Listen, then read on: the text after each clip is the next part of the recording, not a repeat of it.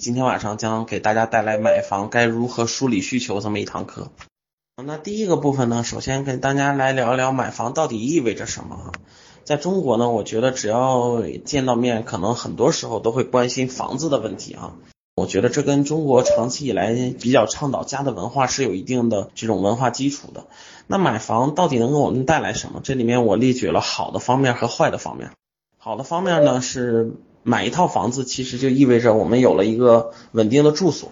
很多父母其实非常不同意子女在外面漂泊。就是觉得租房子好像很麻烦，然后动不动就要搬家，所以如果在哪个城市拥有一套房子，不用搬家，就感觉我的人生好像很稳定了哈。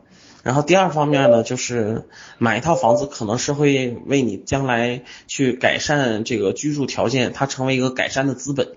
啊，我们大家其实身边有很多人，起初的时候可能大家的经济实力都差不多。但是有那么一部分人，可能在早先的时候就用着并不多的资金买了一套小房子，然后这几年也享受到了国家房地产发展带来的红利。那现在的话，他同样再去换房子，你就会发现，可能收入不高，但他也可以换一个相对来说还不错的房子。很大一部分原因就是他当时买的那个小房子给他带来了改善的资本。这其实很好理解，你可以把它理解成换房子的第一桶金。然后另外呢，在哪一个城市如果拥有一套房子，可能也自己是一个心灵的归宿哈，然后感觉有一个家了哈。我自己做了这七八年的房地产行业，遇到了很多这个女性客户哈，女性客户往往买房子有一个特点，她钱不多，但是呢，她也想买一个，哪怕小，他们经常的口头语是啊小没关系啊，不管再小，它也是我一个家。那买房子是不是只能给我们带来好的方面，没有坏的方面呢？我认为也不是。比如说，买了一套房子，一定意味着你你拥有了一个长久的房贷。房贷的话，大多数人都会贷二十年或者是三十年。那这二三十年过程当中，就意味着你每一个月都要去还一笔固定的月供，意味着其实你的压力会稍微多一些。第二方面呢？因为买了一套房子，生活质量下降呢，我也看到很多客户都会面临这样的问题啊。因为买了一套房子，所以呢手里面的现金变得特别少，然后又因为买了一套房子背上了房贷，所以每个月的这个工资的支出又占了很大的一部分，所以最后就是不得不放弃很多过去这种小资的生活，那也会导致自己生活质量的下降。我自己身边呢也遇到过很多这样的客户，啊，比如说他自己过去呢可能手里面攒了大概二十多万，然后他的月收入呢大概在一万块钱左右，一旦买了一套房子，二十多万付了首付了，然后又背上了三四千的房贷，就会发现他每个月只能用五六千来生活。那如果买了一套新房，新房还没有交房，就意味着他每个月除了要支付三四千的月供之外，可能还要付一两千的房租，留给他的生活费呢，可能只有两三千，那势必会导致生活质量下降。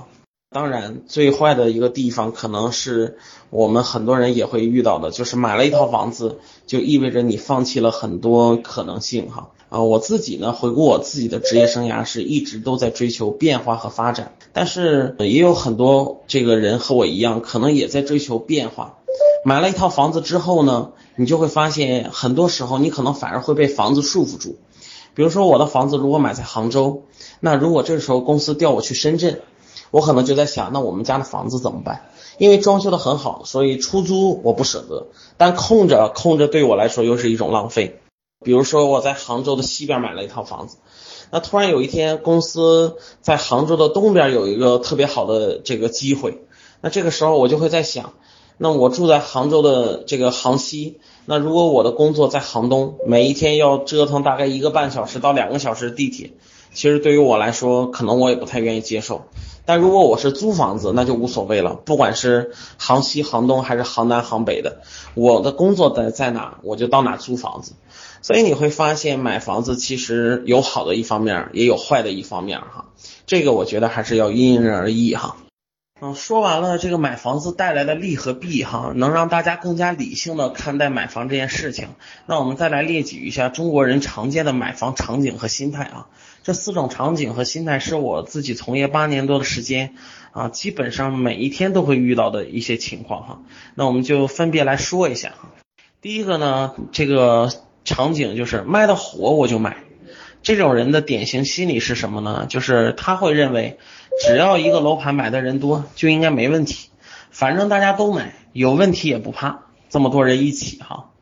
那其实这种心理就是典型的没有去做好理性的分析，而是去凑热闹。凑热闹能不能凑到一些好的房子？我认为能，但有没有可能也一起被坑？我认为也有可能哈。比如前一段时间我们遇到了一个项目哈，这个项目其实卖的很火，很多人都去卖，但是我一套都没卖得动。为什么？因为这个项目是一个没有产证的项目，只是使用权。哎。你别说，杭州为什么会有这样一些项目哈？很简单，因为可能会由于开发商拿地的原因啊，比如一些开发商拿地，这个拿完地以后啊，政府可能会要求他，你不能去盖住宅，你必须只能盖一个大型的商场或者是配套。但是开发商他明确的知道，如果我盖商场和一些配套，可能这个资金转化会非常低。于是呢，他就打擦边球，盖一些这种四十年的公寓。那这种公寓呢，因为当时国家要求他只能办一个大的产权，所以呢，他即使盖完这些公寓，即使这个公寓设计的跟房子一样，但他依然是没有这种独门独户的产权。一栋楼就是一个产权，那最后就会导致这个房子在未来你没有办法交易，你只有买到使用权。就这样一个项目卖的都非常火。当时其实我从来没有跟我客户去买这些，因为我知道这种房子其实多多少少有问题的。那那些去买的客户，真的就是愿意冒这个风险吗？我认为不是，我认为他们就是犯了这种从众的心理，就是看别人都买，好像我就都买，哎，有风险也没关系。我觉得这种心理是有一些问题的。第二个场景呢是卖的便宜我就买，典型的心理是什么呢？反正一套房子。便宜，首付低，月供也少，那我就买它哈。这种心理到底有什么问题哈？我自己会觉得，就是这种心理同样的不理性。原因就是大家买房子的过程当中，一定会发现一个问题，就是一份价钱一份货。一个房子之所以卖的便宜，它一定有它便宜的道理；一个房子卖的贵，也一定有它贵的道理。我自己从业这八年的时间，我见过很多人，当时因为便宜买了一套房子，但是这六七年的时间，其实并没有享受到房地产发展带来的红利。为什么？因为但凡一个房子，你只要买的便宜，将来它一定卖的也会便宜，并且它的涨幅空间也一定不会太高。同样相比哈，举一个例子，大家就能明白了哈。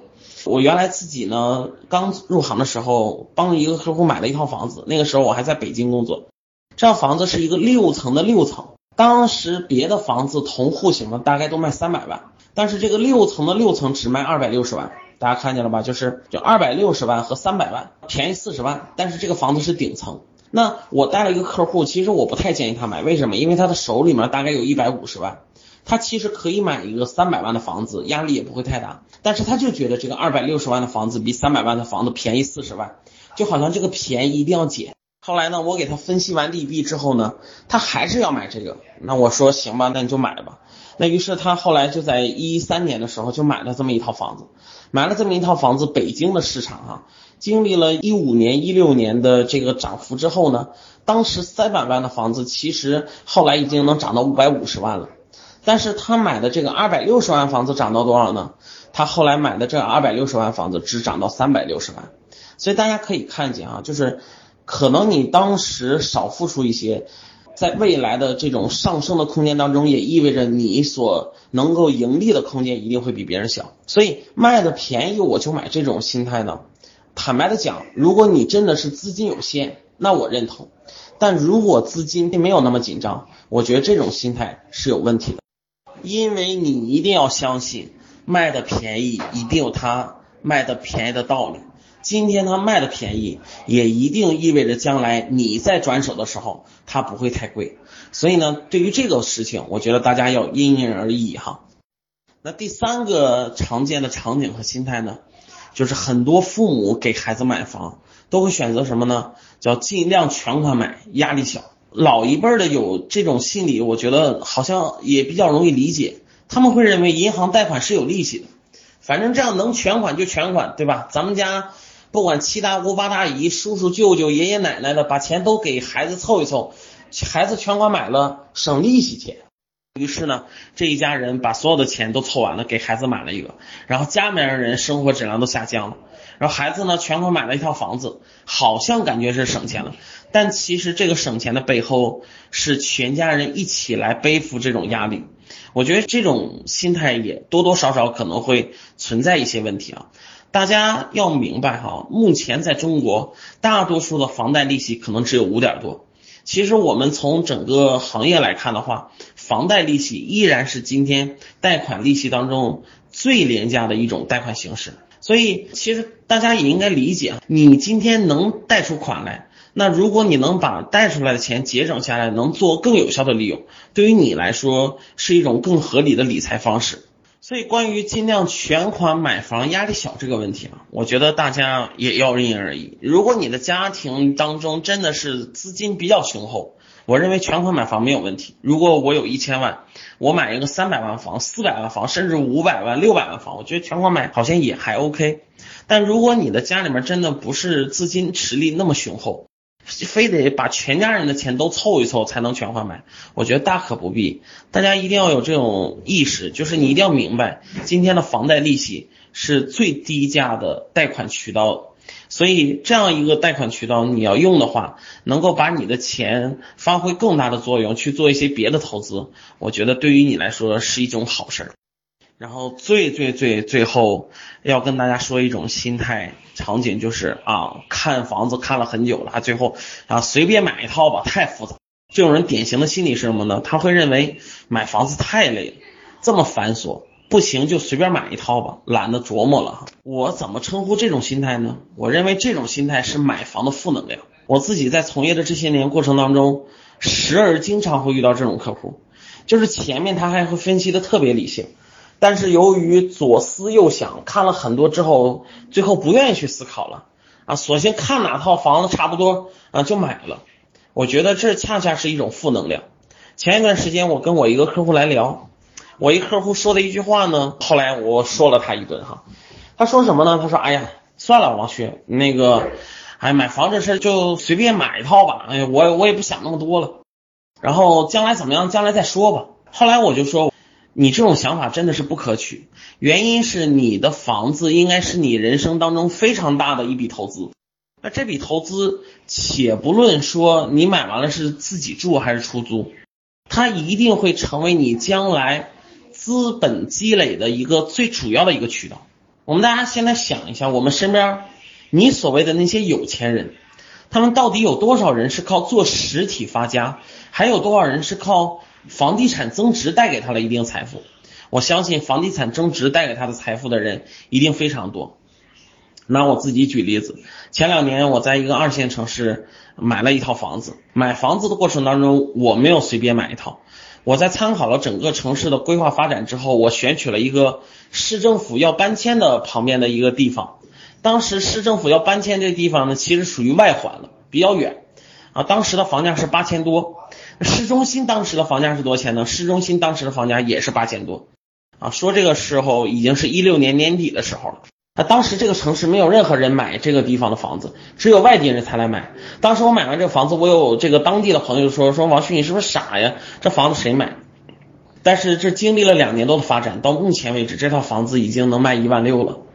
我想告诉大家，就是如果当时我认为买房子是随便买一套太累了，那别人买哪我就买哪。可能我买不到这样一套好房子，而恰恰是经过我理性的分析之后，经过了参考未来的发展之后，我买这套房子才能在两年多的时间之内翻一番。所以我想跟大家说一下，千万不要有这种买房的负能量。你人生当中买一套两百多万、三百多万的房子，如果还随便买一套，其实大家对自己的财富就会特别的不负责。